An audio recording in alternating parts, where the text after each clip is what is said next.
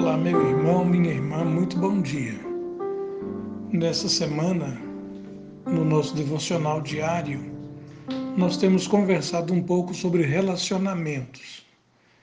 E você tem usado isso para sua devocional, para sua reflexão, sozinho ou com sua família. Nessa segunda reflexão, quero falar um pouquinho sobre o tema Coloque o ego em seu devido lugar. Tem muita gente que fica fazendo campanha para melhorar sua autoimagem e vive quase que obcecada em relação ao que aparentam ser para os outros. Nunca estão satisfeitos. Ouvi falar de certa mulher que queria ter tudo igual à sua vizinha, num nível de concorrência diária. Certa vez, ela foi a uma loja e comprou uma antena semelhante à que a sua vizinha tinha no telhado.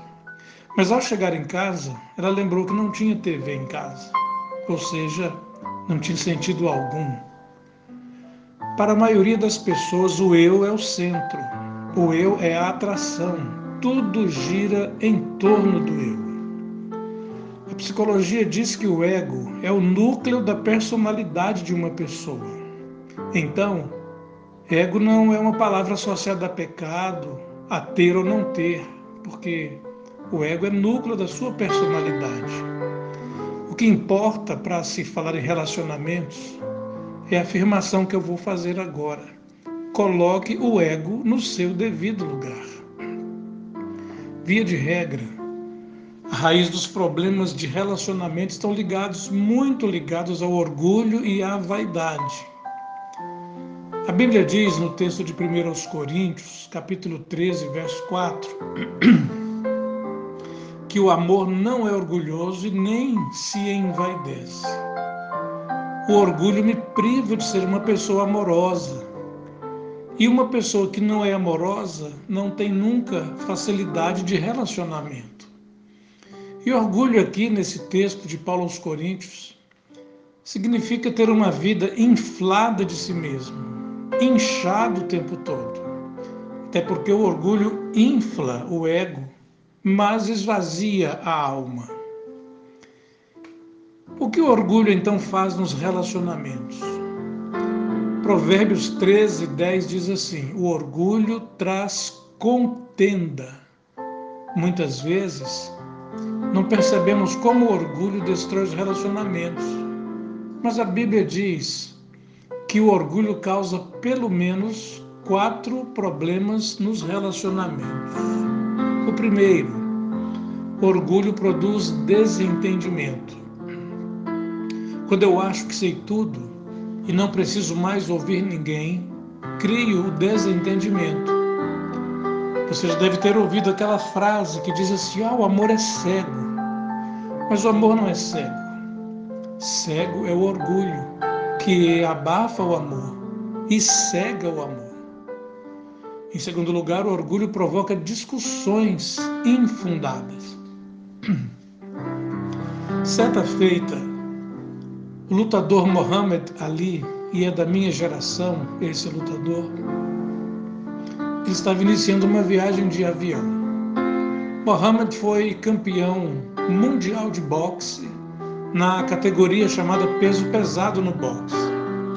E no início da viagem, ele discutiu com a aeromoça, porque ela pediu que ele apertasse o cinto de segurança. Ele, musculoso, lutador, virou para a aeromoça e disse: Super-homem não precisa de cinto. A aeromoça, humildemente, olhou para ele e disse: É verdade, mas o super-homem também não precisa de avião uma discussão desnecessária. O orgulho provoca discussões. O Antigo Testamento relata alguns casos de intrigas em algumas famílias, por exemplo, Davi, José.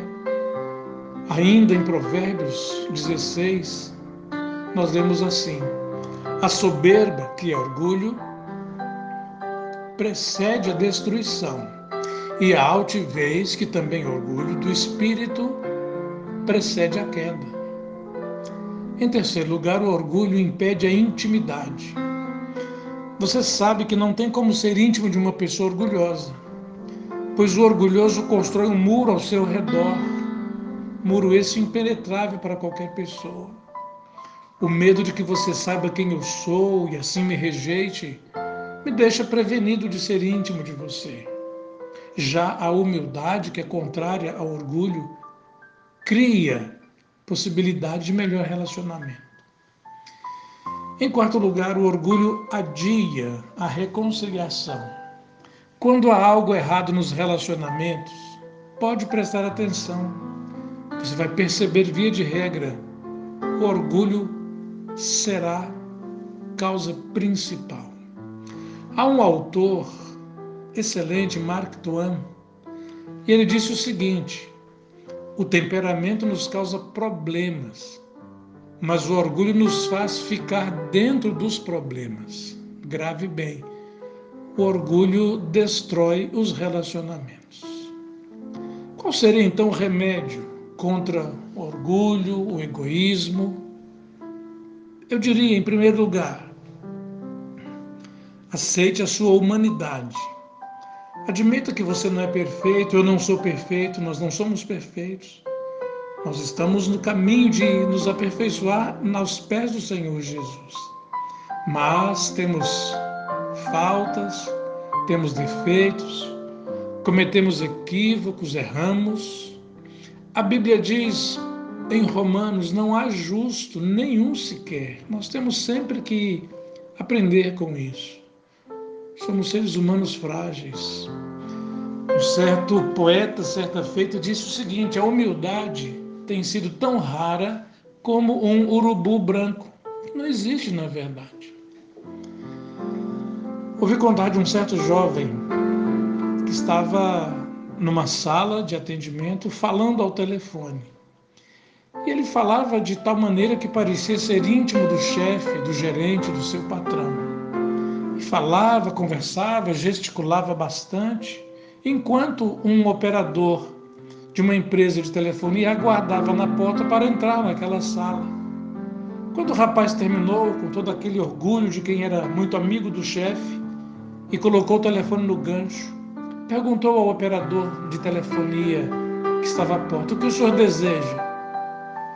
E o operador da empresa disse: Nada, eu vim apenas instalar esse telefone que está na sua mesa. O telefone nem funcionava, mas o orgulho do rapaz era tanto que ele queria mostrar que era amigão do chefe. A segunda coisa, reconheça a graça de Deus. Tudo que você tem, tudo que eu tenho, nós devemos a Deus. Porque quem tem o comando é Deus. É Ele quem determina, pois a graça é dele. Tiago, apóstolo de Jesus, certa feita disse o seguinte: toda boa dádiva e todo dom perfeito vem do alto, ou seja, de Deus, descendo do Pai das luzes. Tudo vem de Deus e nós temos que reconhecer isso. Por isso, meu querido irmão, minha querida irmã, nesse dia, vale lembrar que a Bíblia nos diz mesmo que o orgulho só causa problemas. O orgulho diz: Eu não preciso de Deus em minha vida e posso me virar sozinho. Quero encorajar você hoje a fazer a coisa talvez mais inteligente que você pode estar fazendo nesses dias de recolhimento. É tomar a decisão de colocar o ego no seu devido lugar, ou seja, submeta seu ego, que é o núcleo da sua personalidade, submeta ele ao Senhor e deixe com que ele fique encharcado de amor, vazio de orgulho e ausente de vaidades. Quer melhorar seu relacionamento com Deus, com as pessoas? Coloque isso aos pés do Senhor. E Ele vai te honrar e vai te abençoar. Quero orar por você nesse momento. Onde você estiver, talvez você até não possa parar de fazer o que está fazendo. Mas deixe o Senhor nessa hora falar de modo especial ao seu coração. Pai bendito, muito obrigado pelo dia que nós temos vivido pelo teu cuidado, tua graça e teu amor, Pai, que são em todo o tempo ferramentas para a nossa vida e nossa caminhada. Obrigado porque o Senhor nos tem dado possibilidade de relacionamentos a partir da cruz de Jesus, que nos reconciliou com o Senhor e que nós possamos viver em humildade, submissos ao Senhor. Abençoa meu irmão, minha irmã, nessa hora, onde estiver, fazendo o que estiver fazendo, que o Senhor possa consolar e confortar o coração e abençoar de modo especial, ó Deus, a vida de cada um. No nome de Jesus. Amém.